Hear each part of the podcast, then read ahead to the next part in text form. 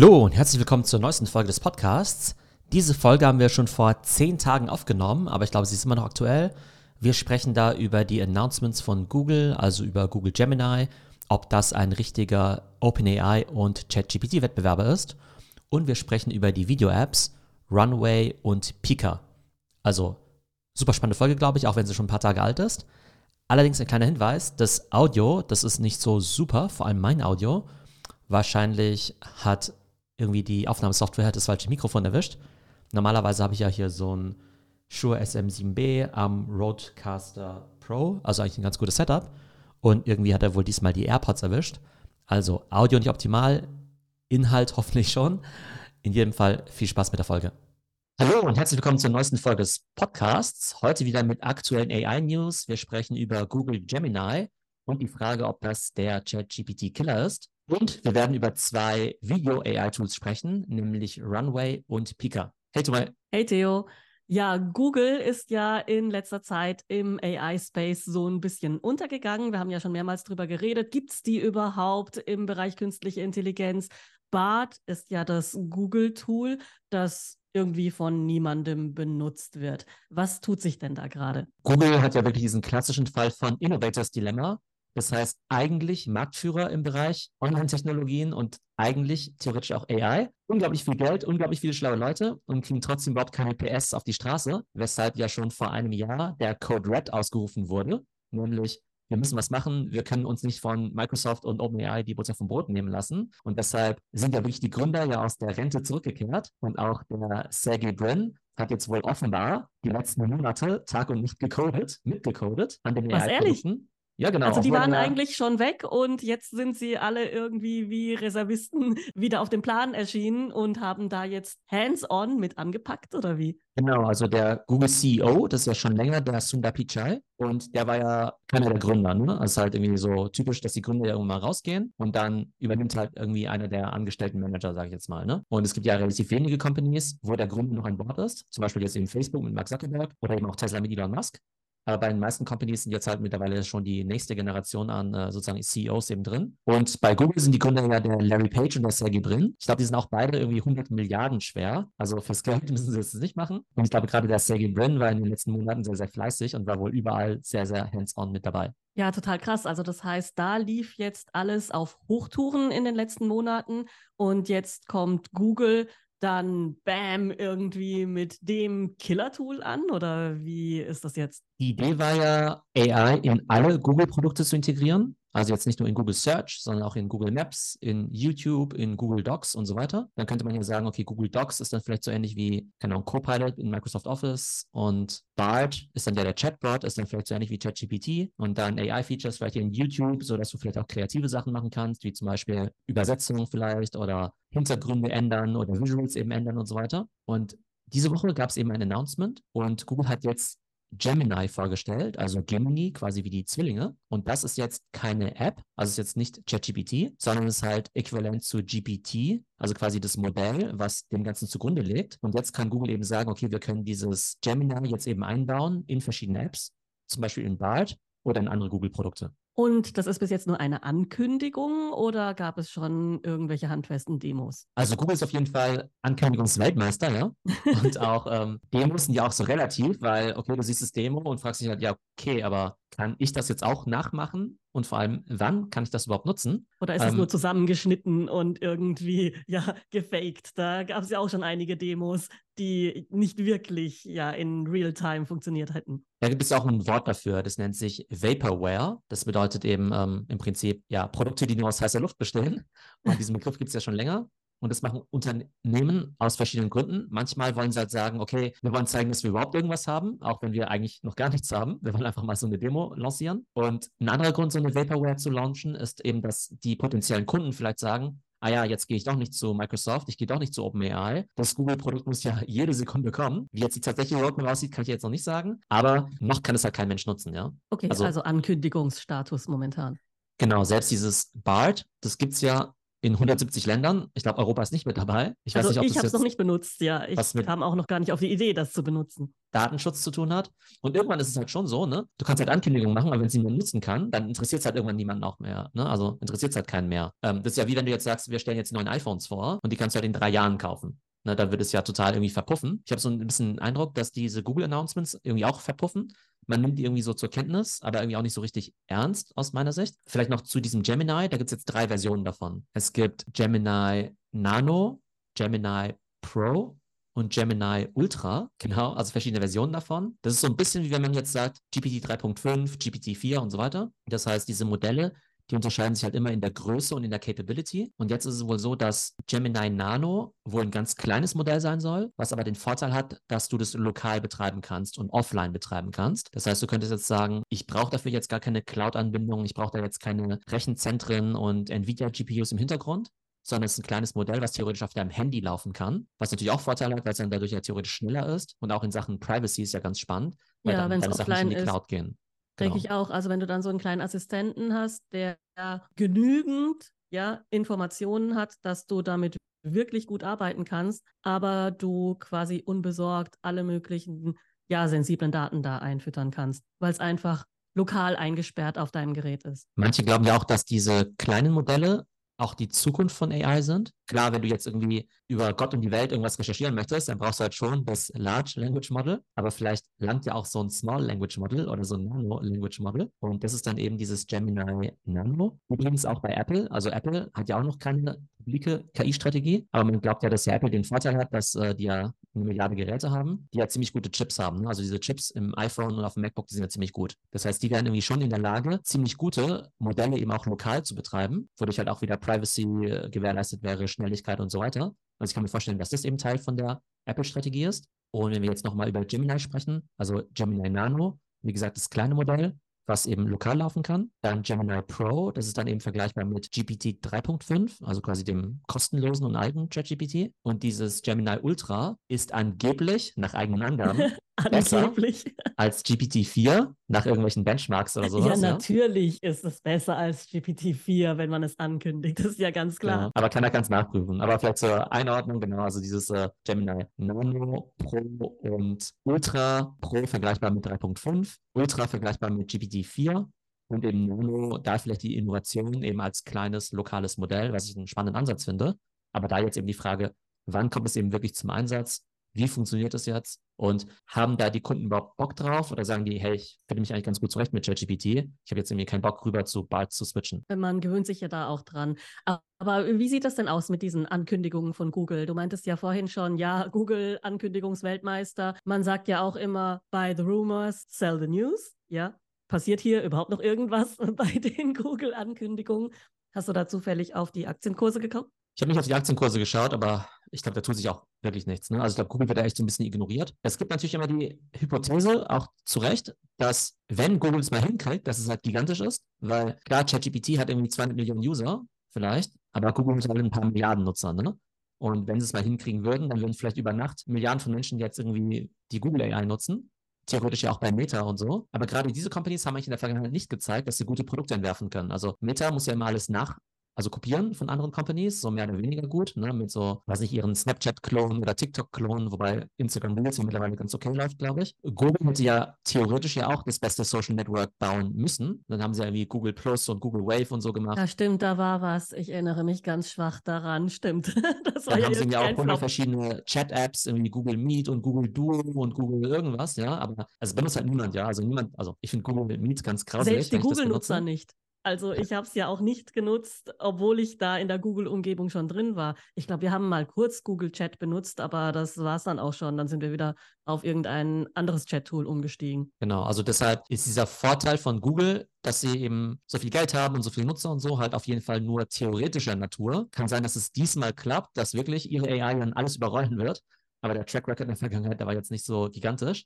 Und ich muss auch ganz ehrlich sagen, ich sitze jetzt nicht jeden Tag da und sage, boah, hoffentlich kriege ich jetzt bald den Bart-Zugang, weil es wird so geil, das brauche ich jetzt unbedingt. Ich aber gut, nicht, wenn er in die Google Search dann irgendwie einfach mit integriert ist, könnte das natürlich schon ein Gamechanger sein. Könnte sein, aber da ist ja auch wieder das Innovators-Dilemma. Das könnte halt sein, dass Google da überhaupt keinen Anreiz dazu hat, das zu integrieren, weil die wollen ja, dass die Leute halt auf irgendwelche Links klicken, damit Google Geld, Geld verdienen kann, ja. Die haben ja gar keinen Bock, dir jetzt direkt die Antwort zu geben.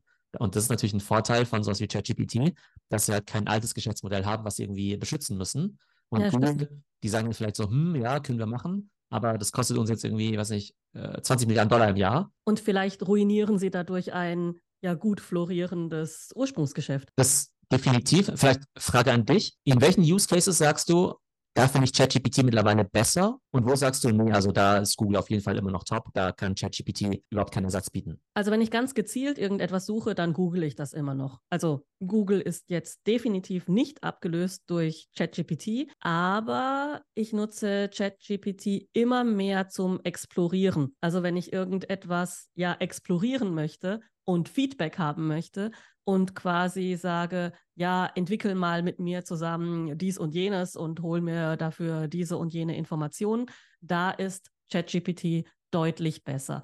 Aber ich denke, Google wird trotzdem immer bleiben. Also ich werde trotzdem immer nach irgendetwas schnell googeln, weil ich da gar keinen Anlass habe, so eine riesige Konversation zu führen. Ja, aber es ist ja das Spannende, weil tatsächlich benutze ich halt Google aktuell halt eher für sehr kommerzielle Suchen, muss ich sagen. Also halt eher sowas wie, keine Ahnung, was ist die beste Versicherung oder wo finde ich jetzt genau. solche Schuhe. Mhm. Aber wenn ich was verstehen möchte, wenn ich was recherchieren möchte, benutze ich tatsächlich halt ChatGPT. Ja, geht mir auch so. Also das heißt, wenn ich noch nicht genau weiß, wo es hingehen soll, dann benutze ich ChatGPT. Und wenn ich schon ziemlich genau weiß, was ungefähr rauskommen soll, also ich brauche jetzt irgendeine Versicherung oder irgendein Produkt, dann nehme ich auf jeden Fall Google. Oder selbst bei solchen Sachen, wenn ich es nicht ganz genau weiß, wie zum Beispiel, ja, gib mir zehn Ausflugstipps in der Nähe für Regentage. Das google ich nach wie vor immer noch, weil ich da darauf zurückgreife, dass irgendwelche Leute irgendwelche Blogs geschrieben haben, die das vorher schon ausprobiert haben und ins Netz gestellt haben. Und das würde ich trotzdem einfach weiterhin googeln. Jetzt kann man auf der einen Seite sagen, okay, für Google ist es ja fein, weil die wollen ja eben nur mit solchen kommerziellen Suchen Geld verdienen, wie äh, Hotel in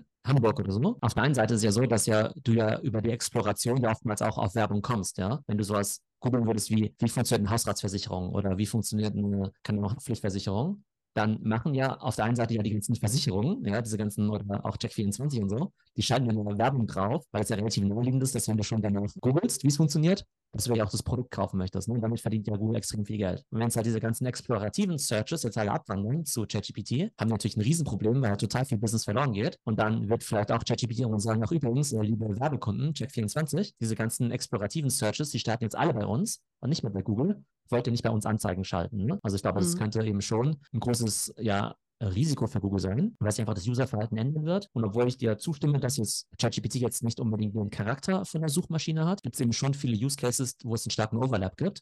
Und je weniger Nutzung Google dann eben bekommt, je mehr ChatGPT abgreifen wird, desto schlechter fürs Business, entweder direkt oder indirekt. Und von daher ist es halt schon verständlich, dass Google da irgendwie so diesen Code Red ausgerufen hat. Und jetzt müssen sie halt auch mal liefern. Aber wie wir ja gerade eben schon besprochen haben, also dieses Gemini-Announcement ist jetzt für mich jetzt nicht so der große Wurf. Und das Interessante ist auch, ich habe den Eindruck, dass diese ganzen Announcements von den großen Companies nicht so viele Leute erreichen und interessieren.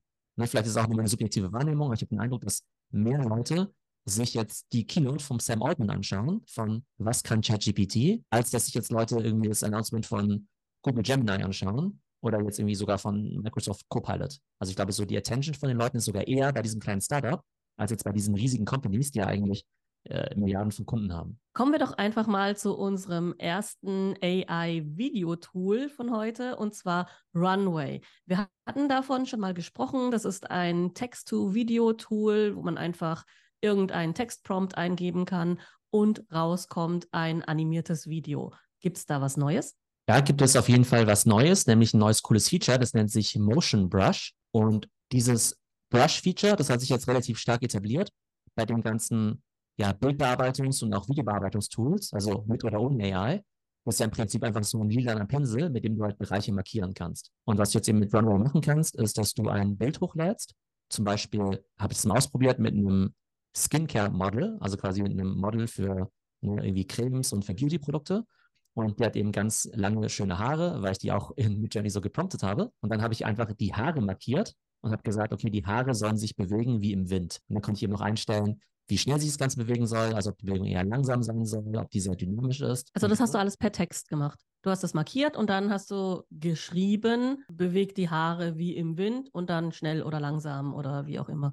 Genau, das heißt, der Prompt so gesehen besteht aus verschiedenen Komponenten. Einmal einem Bild, dann eben meinem Text und dann gibt es eben noch diese Tool-Settings wie eben Geschwindigkeit der Bewegung, Dynamik und so weiter. Ah, okay, das sind dann nochmal wie so ja, Regler, die man dann einstellen kann. Genau, ja, wo du einfach sagen kannst, du ihn von 1 bis 10 oder 0 bis 100 oder so, mhm, okay. wo du halt den Speed einstellen kannst. Und danach wird das Ganze animiert. Ich habe dir auch mal ein Beispiel davon gezeigt. Äh, wie hat es auf dich gewirkt, dieses Model mit den Sah gut aus, ja. Also so beim flüchtigen Hinblicken hat man jetzt keinen großen Unterschied bemerkt. Also das liegt vielleicht auch daran, dass wir inzwischen schon so weit sind, dass auch die echten Videos, die irgendwie aufgenommen wurden oder die echten Fotos dermaßen bearbeitet sind, ja, dass man jetzt da äh, AI-generated Content jetzt auch nicht großartig davon unterscheiden kann. Genau, also der echte Content sieht auch schon wieder so fake aus und der Fake-Content sieht genau, wieder relativ echt aus. So fake, dass ja, dass der Unterschied jetzt da irgendwie äh, nicht mehr so groß ist. Genau, die treffen sich dann in der Mitte. Das Coole ist halt, dass sich dann eben ja nicht nur die Haare mitbewegt haben, sondern auch das Gesicht. Und es sah für mich sehr, sehr realistisch aus. Prinzipiell ist ja so, dass bei Videos, das sind ja einfach eine Aneinanderreihung von ganz vielen verschiedenen Bildern von solchen Frames, ne? Also wenn man jetzt an so an das Daumenkino denkt, dann sind es ja auch einfach ganz viele Bilder, die sich halt immer so minimal ein bisschen verändern. Und wenn du halt das Daumenkino so durchblätterst, dann siehst du ja quasi so eine Art von Animation. Und das ist ja auch so, dass du dann ja irgendwie, weiß nicht, irgendwie x Frames zum Beispiel irgendwie pro Sekunde oder so hast. Und was die KI eben macht, ist, dass sie eben versucht, den nächsten Frame zu generieren, so dass es eben passt. Ne? Versucht, den nächsten Frame vorherzusagen. Vielleicht so ähnlich wie bei ChatGPT, der eben versucht wird, den nächsten Satz zu bilden, das nächste Wort, die nächste Silbe, wird hier eben versucht, den nächsten Frame zu bilden. Das heißt, auch wenn du jetzt sowas eingibst wie, wir haben einen Löwen, der durch die Savanne läuft, dann wird ja erstmal ein Bild generiert. Okay, Löwe, äh, Steppe und so weiter. Das heißt, da wird erstmal quasi so eine Art Mid-Journey-Bild generiert und dann versuchst du halt zu verstehen, okay, läuft durch die Savanne. Jetzt wollen wir einen 5-Sekunden-Clip produzieren. 5 Sekunden sind dann vielleicht, keine Ahnung, irgendwie, weiß nicht, 100 Frames oder 200 Frames. Und jetzt müssen wir halt irgendwie 200 Frames bauen, die halt quasi diese Bewegung irgendwie darstellen. Und dann werden die halt einfach generiert und aneinander, und aneinander gereiht. Ja, aber das Modell zieht doch da bestimmt auch seine Erfahrungen aus ganz, ganz vielen Videodaten, die da irgendwie schon zugrunde liegen, oder? Also da kann es ja Beispiele heranziehen und das dann mitteln und irgendwie die wahrscheinlichste Sequenz daraus generieren und dann ist es sozusagen der kleinste gemeinsame Nenner aus ganz, ganz, ganz, ganz viel Videomaterial und dann sieht das aus, wie eben Millionen andere Videos vorher auch schon ausgesehen haben, die analog aufgenommen wurden. Ja, genau. Und dann kommt es ja auch noch darauf an, wie präzise du es gepromptet hast. Wenn ich jetzt einfach nur sage, Löwe rennt durch die Wüste, dann könntest du halt sagen, okay, wir haben jetzt irgendwie ganz viel Material von Löwen und Wüste und so weiter und von rennenden Löwen. Und dann wird halt irgendwie sowas relativ generisches vielleicht auch erzeugt. Aber wenn du jetzt halt genau noch sagst, irgendwie bei Sonnenuntergang in dem Stil von so und so mit der Kameraeinstellung und so weiter, ne, dann ist es ja schon wieder viel, viel präziser. Und dann muss natürlich die AI verstehen, okay, habe ich Trainingsmaterial in diesem Bereich, um eben auch zu verstehen, was dieser Prompt bedeutet und dass ich dann eben auch umsetzen kann. Diese ich finde es auch spannend ja. an dieser Stelle, ja, weil du das jetzt gerade erwähnt hast, in dem und dem Winkel und so weiter und so fort. Also man hat das Problem ja früher schon mit Bilddatenbanken gehabt, dass die Verschlagwortung nicht immer so präzise ist, dass man dann, wenn man eine Suchanfrage stellt, das auch so findet. Und gerade dieses Videomaterial, das ist ja nicht unter all diesen Dingen verschlagwortet, die du jetzt genannt hast. Ja, also Winkel, Belichtung, dann vielleicht außenrum, äh, was passiert da noch und so weiter und so fort. Ja, fliegen da noch Vögel durchs Bild und äh, was macht der Löwe da jetzt? Da frage ich mich wirklich, wie so ein Bildgenerierungs-AI-Tool das Trainingsmaterial überhaupt ja kategorisiert oder erkennt, weil das ist ja dann keine verbale Verschlagwortung, während wir ja eine verbale Verschlagwortung eingeben. Also die AI macht es ja selber. Ne? Die AI muss dann eben erkennen, ist da jetzt ein Löwe im Bild? Ist es jetzt der Sonnenuntergang? Ist es jetzt eine Kameraeinstellung X? Ja, das ist ja das Thema Computer Vision, dass so wie wir jetzt ja bei ChatGPT Plus jetzt ja Bilder hochladen können und fragen können, okay, was erkennst du da? Und wenn ich jetzt eben ein Bild hochlade von einem Löwen in der Wüste, dann wird es eben erkennen, aha, kenne ich, Löwe kenne ich, Wüste kenne ich und dann läuft irgendwie noch ein Gnu rum oder sowas, ne? kenne ich irgendwie auch. ähm, das macht eben AI. Früher haben das wahrscheinlich bei Bildern wirklich Menschen gemacht, die dann eben wirklich irgendwie manuell sagen mussten, okay, da ist irgendwie das und das drin. Wir kennen es ja auch heute noch, bei den Webseiten müssen wir auch oftmals irgendwie sagen, markiere alle Fahrräder oder sowas, ne? Ja, markiere ja. alle Ampeln. Und Zeig mir, dass du kein Roboter bist. Ja, klicke hier drauf und sag, ich bin kein Roboter. Ja, Witz. Also das kann ja eine AI genauso gut und die AI kann genauso gut alle Ampeln ankreuzen inzwischen. Genau, aber wir helfen denen ja dabei, weil wir als Mensch das ja quasi markieren auch, ne? Also wir und vormachen, ähm, ja. Genau, wir äh, steuern ja einen Teil der Trainingsdaten eben dazu bei. Im Übrigen ist interessant ist ja auch, dass ja der TikTok-Algorithmus ja auch deshalb so gut funktioniert, weil sie eben immer erkennen, worum es da geht. Ne? Also mhm. früher war es ja bei Instagram so, dass du ja selber Hashtags machen musstest und sagen musstest, okay, hier geht es irgendwie um Food, hier geht es um Avocado Toast, hier geht es irgendwie um äh, Quinoa Bowl und du kannst ja vielleicht irgendwie drei Tags vergeben, ja. Und so ein TikTok AI-Algorithmus der schaut sich halt so ein Video an und vergibt dann vielleicht selbst hunderte von Labels, an die du vielleicht gar nicht denkst. Und dementsprechend sind die dann eben auch so verschlagwortet. Aber auch super, dass du halt den Punkt angesprochen hast, weil ja immer die Frage ist, okay, woher wissen wir überhaupt, worum es eigentlich da geht, worum es in diesem Trainingsmaterial überhaupt geht? Und da gibt es ja auch viele Firmen, wie zum Beispiel auch dieses Scale.com oder Scale AI, die sich eben darauf spezialisiert haben, das eben zu labeln. Auf der einen Seite mit Hilfe von AI, auf der anderen Seite von. Äh, ganz, ganz viele Leute, die da ganz, einfach ganz sagen, Menschen, ich sehe hier einen Löwen. Löwe. Wir einigen uns alle drauf, dass das ein Löwe ist und kein, ja, Puma oder sowas. Also äh, das muss ja dann auch irgendwo mal durch ein Menschenhirn gelaufen sein. Genau, da sitzen ganz viele Leute, super gut bezahlt, in super guten Arbeitsbedingungen. Klimatisiert und alles. Genau, die das den ganzen Tag labeln, also halt leider nicht, ja. Also das wird ja meistens dann so oft geschaut.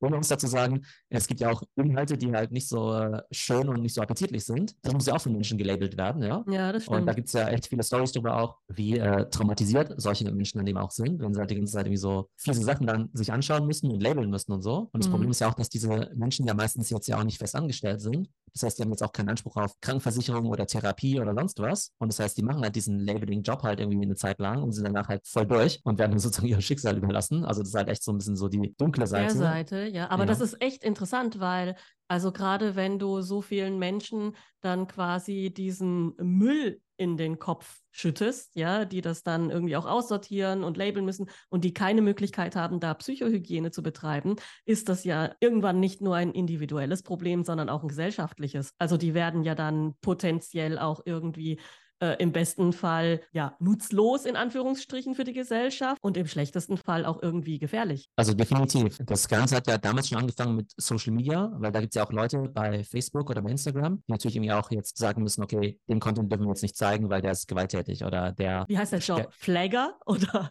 wenn du Red Flags verteilen musst oder so? Oder gibt es da eine Bezeichnung Data dafür? Hm? Data, Analyst. Data Analyst. Ah, okay. Ja, mhm.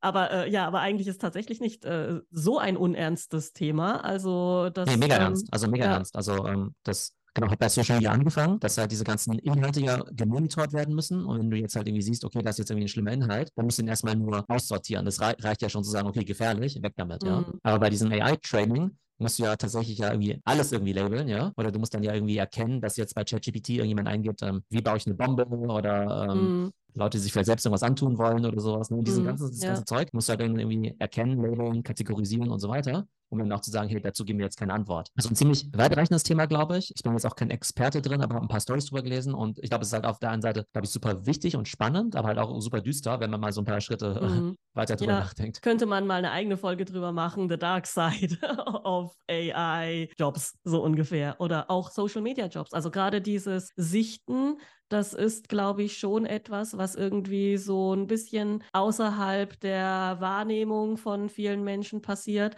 und was aber viele Menschen sehr, sehr belastet, damit andere eben ja ein sicheres Erlebnis haben oder ein Safe Experience von diesen ganzen Tools. Ja, definitiv. Also da gibt es halt einfach riesige Unternehmen, die halt meistens irgendwo in Asien sitzen, die halt quasi diese Contractor haben, die sich das Ganze eben anschauen und die sorgen halt dafür, dass wir eine gute Experience haben mhm. in Social Media. Und die haben eine ganz grauenhafte Experience. Das ist ja im Prinzip wie in der analogen Welt dann ähm, Putzkraft oder Müllmann oder irgendwie sowas zu sein, nur dass du dann halt Datenmüll wegschaffen musst. Genau, der im Zweifelsfall noch fieser ist, aber. Ja, ja, äh, der noch genau. viel, also da bist du irgendwie sowas wie Tatort Reiniger oder sowas, ja, also ja, genau, ja. wie diese ganzen, ja, fiesen Jobs. Also ich bin froh, dass ich meine Safe Experience habe, aber ich, ähm, ja, sollte vielleicht ab und zu auch drüber nachdenken, dass da tatsächlich am anderen Ende nicht nur Maschinen, sondern auch Menschen sitzen. Also danke auch nochmal für den Hinweis. Ja, super wichtiges Thema auf jeden Fall. Ich finde es auch super, dass wir drauf gekommen sind, aber das äh, soll jetzt hier nicht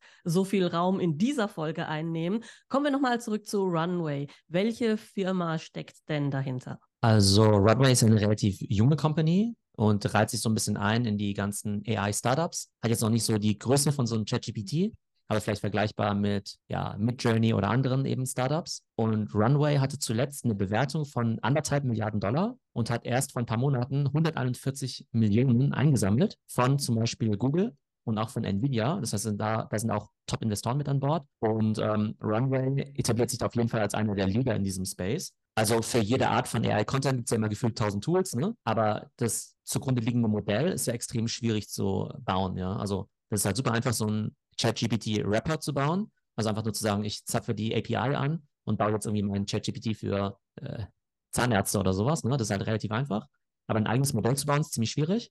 Und Runway ist eben eine dieser Companies, die halt ein eigenes Modell baut und deshalb eben auch ziemlich gut bewertet. Und auch wenn ich deren Text-to-Video jetzt noch nicht so überragend finde, glaube ich halt schon, dass sie in einer ziemlich guten Position sind, um das Thema halt äh, weit voranzubringen. Ja, das sind ja jetzt auch noch die ersten Baby-Steps. Ich denke, das soll ja auch erstmal zeigen, was überhaupt möglich ist. Und dass das besser wird, das steht ja wahrscheinlich außer Frage. Genau. Und ein Preview auf Besser hat jetzt vielleicht auch schon die Firma Pika geliefert. Die kommen so ein bisschen out of nowhere, denn Runway, das kennt man ja schon länger. Und Pika, ne, die Adresse ist pika.art. Die haben dann eben auch vor ein, zwei Wochen eben so ein super virales Video eben gelauncht.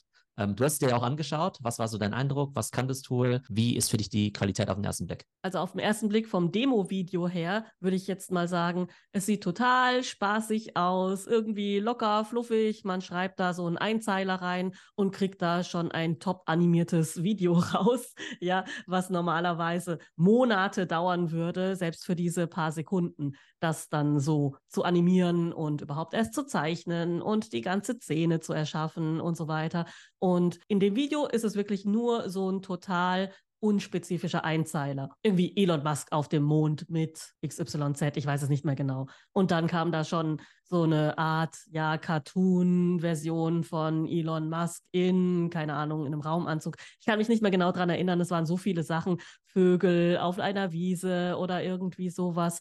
Das fand ich schon echt ziemlich cool. Ich weiß nicht, ob jetzt da wirklich auch schon fotorealistische Sachen rauskommen könnten. Aber diese animierten Sachen, die waren schon ganz ordentlich. Das ist ja immer so, dass du halt erstmal eher so Cartoons hast und dann wird es halt immer realistischer. War ja bei Midjourney die ganzen Bilder-Tools auch so.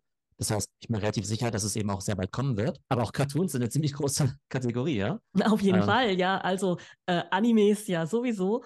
Und wenn man dann quasi einfach nur ja, Text to Anime machen könnte, dann wäre das ja auch schon mega, ja. Das ist eigentlich auch ziemlich cool für so Fanfiction, ja. Wenn du jetzt sagst, hey, ich wollte schon immer meine eigene Story machen, aber bin ja kein Animator. Jetzt kannst du einfach sagen, ich mache mir in Midjourney vielleicht meine eigenen Charaktere nach deinen Vorstellungen, machst also dein eigenes Storyboard. Damit hast du ja auch schon bei anderen Sachen ja auch schon mal experimentiert. Und jetzt kannst du halt dein eigenes Anime machen, in verschiedenen Sprachen auch noch. ist ja mega cool. Das ist mega. Und vor allen Dingen lässt es auch wieder Hoffnung nach qualitativen Drehbüchern erwachen, ja, weil ja total viel Geld einfach in letzter Zeit irgendwie hauptsächlich in die Special Effect Leute geflossen ist und in die CGI. Also hatte ich zumindest den Eindruck, dass so ein bisschen an den Drehbuchautoren gespart wurde. Und wenn die Drehbuchautoren jetzt alle möglichen Tools haben, wo sie jetzt einfach nur noch Text to irgendwas machen müssen, dann hofft man, dass hier wieder vielleicht ein bisschen mehr Wert auf Plots gelegt wird. Das Spannende was du ja gerade gesagt hast, ist ja, du hast ja vorhin gefragt, okay, was ist ja eigentlich mit äh, realistischem Content, wie mit echten Menschen, ja? Wenn man ein bisschen zurückblickt, dann war es ja früher so, also vor Social Media, dass ja nur richtige Media Companies halt echten Content bauen konnten, ja. Halt, wie weiß ich, Fernsehsender oder Disney oder Warner und so. Und auf einmal hat jetzt jeder so ein iPhone und jeder hat TikTok und so. Und mit TikTok kannst du ja auch schon coole Effekte und Schnitze machen und so. Absolut, ja. Und hast du auf einmal super viel User-Generated Content, der ja sogar mit fotorealistisch noch einfach zu bauen ist, weil du halt echte Menschen hast. Du kannst dich jetzt selber halt filmen irgendwo, ja. Aber nicht jeder kann animieren. Das heißt, du hattest jetzt eh schon diese ganze Flut an User-Generated Content, was jetzt eben echte Menschen angeht durch Social Media. Und jetzt hast du auf einmal ganz viel UGC, User-Generated Content, der eben noch in diesem Animationsbereich drin ist. Wir haben ja jetzt schon gesehen, dass ja viele Leute gar kein richtiges Fernsehen mehr gucken oder keine richtigen Kinofilme, weil sie halt lieber äh, Social Media Content sehen wollen. Jetzt kann ich mir auch vorstellen, dass vielleicht so ein Disney, wenn der jetzt solche Pixar-Filme macht, die aber irgendwie 100 Jahre in der Entwicklung sind, dass dann vielleicht auch Leute sagen, nee, du, also ich finde irgendwie, keine Ahnung, ich fände jetzt irgendwie irgendeine Story X mit einem männlichen oder mit einem weiblichen Helden. Und dann kann es ja sein, dass manche Leute sagen, hey, ich fände fänd jetzt aber Ariel mit einer anderen Hauptfigur irgendwie cooler oder mit einem anderen Plot oder mit einer weiblichen Hauptfigur, einer männlichen Hauptfigur und so weiter. Und dann bauen sich halt Leute ihre eigenen Anime-Filme oder Animationsfilme dann eben zusammen. Auch diese ganzen Kinder-Channels auf YouTube, ne, diese Coco-Melon und so weiter. Da brauchst du ja auch solche Animatoren, die eben sowas bauen können. Und bald kann halt sowas jeder bauen. Genauso wie ja jeder so ein TikTok-Video aufbauen kann. Von daher glaube ich, da wird es echt so eine Flut eben bald geben. Und genauso wie ja vielleicht auch so ein Mr. Beast mittlerweile ja schon den echten Content-Produzenten den Rang abgelaufen hat, kann ich mir schon vorstellen, dass vielleicht irgendwie Marvel oder Disney oder vielleicht auch diese ganzen japanischen Animationsstudios irgendwann gar nicht mehr so führend sind, sondern es halt einfach irgendwie ganz, ganz viele User gibt, die halt coolen Content machen. Das heißt, wenn du jetzt zum Beispiel auch sagen willst, hey, ich wollte doch schon mal immer YouTuberin werden, aber vielleicht gar nicht mit mir selber vor der Kamera, dann könntest du jetzt entweder so einen Faceless-Channel machen oder eben auch deine eigenen Animationen. Ja, absolut. Also ich sehe da auch ganz, ganz viele Anwendungen, die mir gleich in den Kopf kommen, wo ich mal sage, das werde ich auf jeden Fall mal ausprobieren. Ähm, muss man nur gucken, wo man die Zeit dafür herfindet. Ich glaube, das ist der einzige limitierende Faktor tatsächlich, die persönliche Zeit die jeder zur Verfügung hat, weil die meisten Leute müssen ja trotzdem irgendwie noch Geld verdienen, außerhalb von Social Media, ja. Und ähm, ich weiß auch gar nicht, wie gesättigt und wie groß der Markt tatsächlich noch ist, ja, dass so viel Geld quasi in Influencer fließen kann, egal was für Content die jetzt machen. Also irgendwo müssen die Leute ja trotzdem noch in der realen Welt arbeiten gehen. Das Geld für Influencer ist unendlich. Das ist unendlich. Limitless, also, ja. Nee, ist, ist einfach so. Ähm, wenn du dir überlegst, allein alle Firmen, die irgendwie Produkte verkaufen, dann kannst du irgendwie sagen, wie x Prozent geht immer für Marketing drauf, ja. Ne? Also wenn du sagst, okay, für irgendwie, weiß ich, für eine Milliarde Sachen verkaufen, dann musst du vielleicht irgendwie 100 Millionen dafür für Marketing ausgeben, ja? Und irgendwo muss es ja hin. Und früher ging es halt irgendwie, was ich, in die Kinowerbung und in den TV und so weiter. Und immer mehr davon wandert jetzt halt irgendwie an Creator und an Influencer, ja? Äh, ein immer größerer Teil. Das heißt, ich glaube, irgendwie unendliches äh, Potenzial für äh, Influencer nach wie vor. Also der Markt ist noch lange nicht gesättigt. Und jetzt wird es ja natürlich ganz neue so Arten von Creators dann eben auch geben. Ja, total cool auf jeden Fall. Also jetzt sind die Tools ja auch überhaupt nicht teuer ja, diese AI-Tools. Das heißt, jeder kann eigentlich damit schon mal anfangen, ein bisschen, oder sehe ich das falsch? Genau, die sind ja extrem billig. Bei Pika bin ich leider noch auf der Warteliste, da habe ich jetzt noch keinen Zugang. aber an den Kosten wird es da wahrscheinlich nicht scheitern, eher an der Verfügbarkeit im Augenblick. Vielleicht noch eine spannende Anekdote zu Pika. Und zwar wurde das Tool von zwei Frauen gegründet, ne, ausnahmsweise. Ah, cool. Oftmals mhm. sind die Gründer ja männlich und hier sind es eben zwei Frauen. Und das ist echt eine spannende Story. Also die Gründerin, die heißen Demi Guo und Chen-Lin Meng. Die waren beide PhD-Studenten in Stanford und die haben erst letzten Winter an einer Challenge teilgenommen von Runway, über die wir ja gerade eben gesprochen haben. Ah, okay, gut. Bietet sich natürlich an, da dann etwas Ähnliches zu launchen. Genau, und zwar hat Runway dann eben so eine Art ja, Challenge gestartet und dann konnte man irgendwie die besten AI-Videos dann eben so ähm, einreichen. Da gab es irgendwie einen Preis von irgendwie 10.000 Dollar oder sowas. Die Demi und die Chen Lin und wohl ein paar ne, irgendwie Classmates da in Stanford, die haben wohl an diesem Wettbewerb teilgenommen und sind irgendwie noch nicht mal auf die oberen Ränge gekommen, haben dann aber dadurch halt total viel über die Technologie gelernt und dann haben sie erst eben in den letzten Monaten dann eben auch wirklich dann äh, dieses Pika gegründet. Letzten Winter haben sie an der Challenge teilgenommen. Im April haben sie dann schon ihr Studium in Stanford dann abgebrochen Lauter Stanford Dropouts.